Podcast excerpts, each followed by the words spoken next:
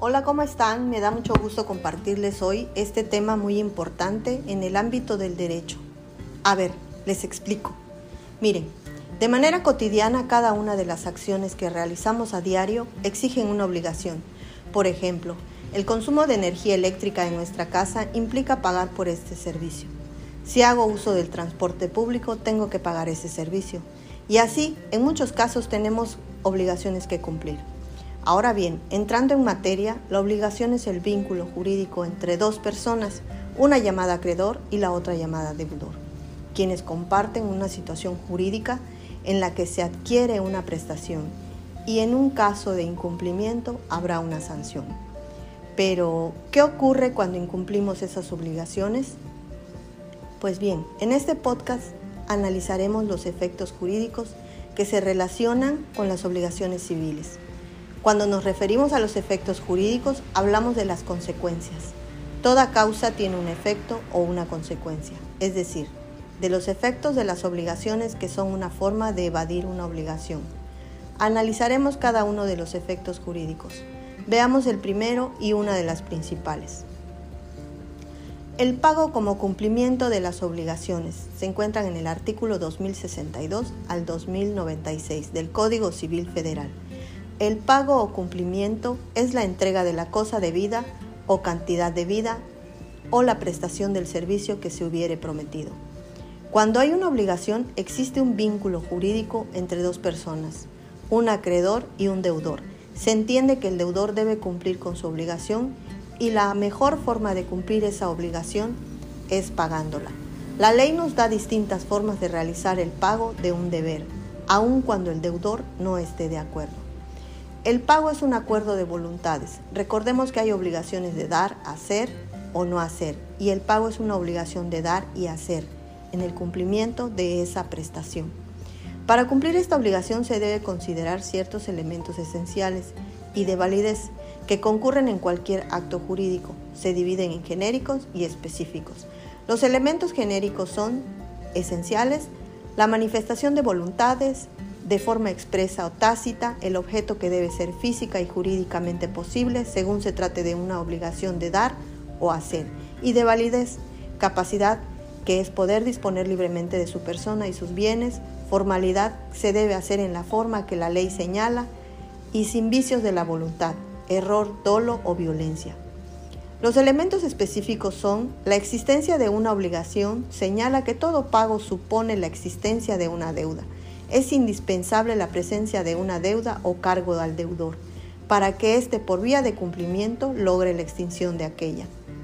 Son sujetos de la relación obligatoria el deudor y acreedor, quien es el que tiene el derecho de reclamar el pago, y el deudor es el sujeto que está obligado a cumplir y que es la figura más importante.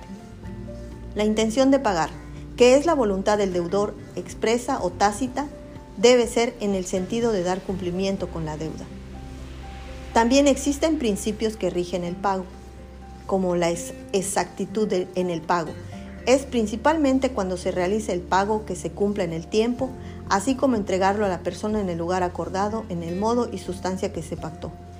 Cuando se cumple con lo señalado es que se estableció con exactitud la forma del pago. Si no se cumple ya no hay exactitud y sería contrario a lo que se estipuló. Autonomía de la voluntad. Si hay un acuerdo de voluntades, las partes deciden cómo harán ese pago, dónde, cómo, cuándo, por qué y para qué. Si no existe ese acuerdo de voluntades, entonces se tiene que determinar por medio de la ley y un juez tiene que establecer cómo sería el pago, ya que las partes no llegaron a un acuerdo.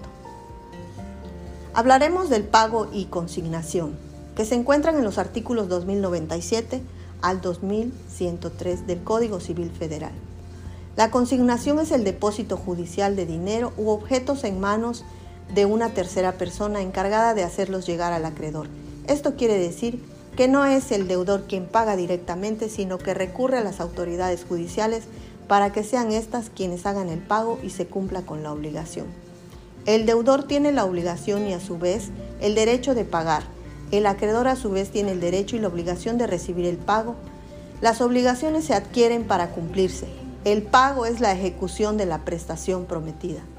Cuando el acreedor se niega a recibir lo ofrecido, la ley concede al deudor la facultad de liberarse de la deuda mediante el ofrecimiento de pago y en su caso en la consignación de la cosa debida.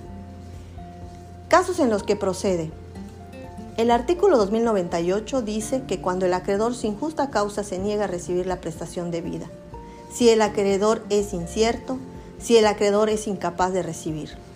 El artículo 2099 nos dice que si el derecho del acreedor es dudoso, Tan pronto como el interesado pruebe su derecho a recibir, el juez deberá ordenar se le entregue la cosa disponible. Hablaremos del incumplimiento de las obligaciones. El artículo 2104 señala que el que estuviera obligado a prestar un hecho y dejara de prestarlo o no lo prestare conforme a lo convenido, será responsable de los daños y perjuicios en los términos siguientes si la obligación fuera a plazo, comenzará la responsabilidad desde el vencimiento de éste. Si la obligación no dependiere de plazo cierto, se observará lo dispuesto en la parte final del artículo 2080. Se entiende por daño la pérdida del menoscabo sufrido en el patrimonio por la falta de cumplimiento de una obligación. Perjuicio es la privación de cualquier ganancia lícita que debiera haberse obtenido con el cumplimiento de la obligación. Si el acreedor en algún momento es afectado por el incumplimiento del deudor y pierde parte de su patrimonio o bien en peligro de perder dinero, como consecuencia habrá otra responsabilidad del deudor y tendrá que reparar las pérdidas subsecuentes, además que tendrá que pagar la obligación original estipulada. El incumplimiento de las obligaciones trae como consecuencias este daño y perjuicio que se puede causar al acreedor.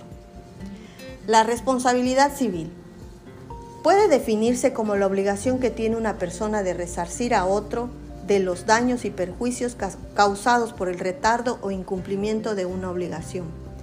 Las características de la responsabilidad civil son que es patrimonial y exclusivamente económica. Es personal porque obliga directamente al incumplido y causante de los daños. Es causal por ser necesaria la relación de causalidad entre el responsable o las personas a su cargo los animales o las cosas que le pertenezcan. Aunque es de carácter material, se debe tomar en cuenta el derecho moderno que reclamenta la indemnización del daño moral, la culpa o la actitud que la origina. Y tiene los siguientes elementos, el incumplimiento, la mora, daños y perjuicios del cual ya hablamos anteriormente. Evicción y saneamiento. El artículo 2119 nos habla de que habrá evicción cuando el que adquirió alguna cosa fuera privado del todo o parte de ella por sentencia que cause ejecutoria, en razón de algún derecho anterior a la adquisición.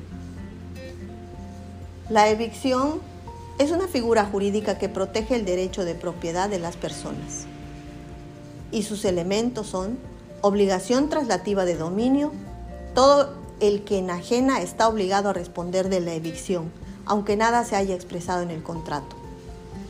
Privación total o parcial del bien adquirido. Sentencia ejecutoria. Sentencia judicial que haya adquirido la categoría de cosa juzgada, la verdad legal. Derecho anterior a la enajenación. El derecho del tercero sobre el bien enajenado debe ser anterior al acto de enajenación.